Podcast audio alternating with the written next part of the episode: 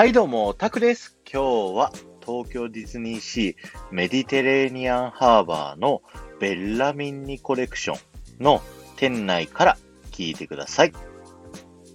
こちらはですね、はるかさんがチャンネル紹介をしていただけた時にですね、ディズニーシーにミニーちゃんのお店があるというですね、話をされていて、じゃあそこの話をちょっとさせていただこうかなと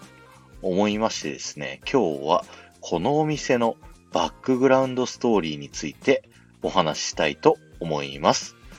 このお店のお話のですね、ストーリーは、このお店のオーナーである、ある女性なんです。ミニーちゃんじゃないんです、このお店のオーナーは。彼女は、ある憧れを持つ人がいました。その人物とは、ミニーちゃんなんです。ミニーちゃんの持つ、誰しもを魅了する可愛さに、心を惹かれて、自らもミニーになりたいと思っていました。そんな彼女は、旅先でですね、様々なものを集めたんですね。周りを見てみてください。えー、香水からお花、キャンドルやドール。それは当時ですね、可愛いと言われていたものたちで、これを集めていたのはもちろんミニーマウスに少しでも近づくためにですね、いろんな可愛いものを彼女は集めていました。そして集めているうちにですね、いつしか世界中の可愛いものが多く集まってお店を開いたというストーリーになっております。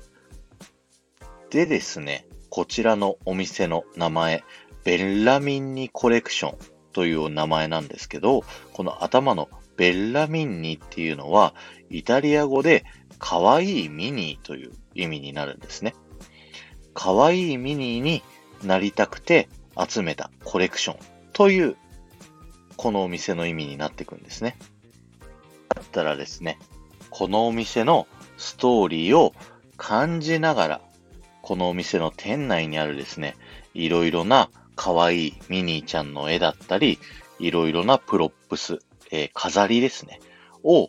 見てみてくださいね。今日は終わりです。ありがとうございました。この放送が面白いと思った方は、ぜひフォローをお願いします。また、いいねやコメントやレターなどで参加していただけますと、ものすごく喜びますので、よろしくお願いします。ではまた。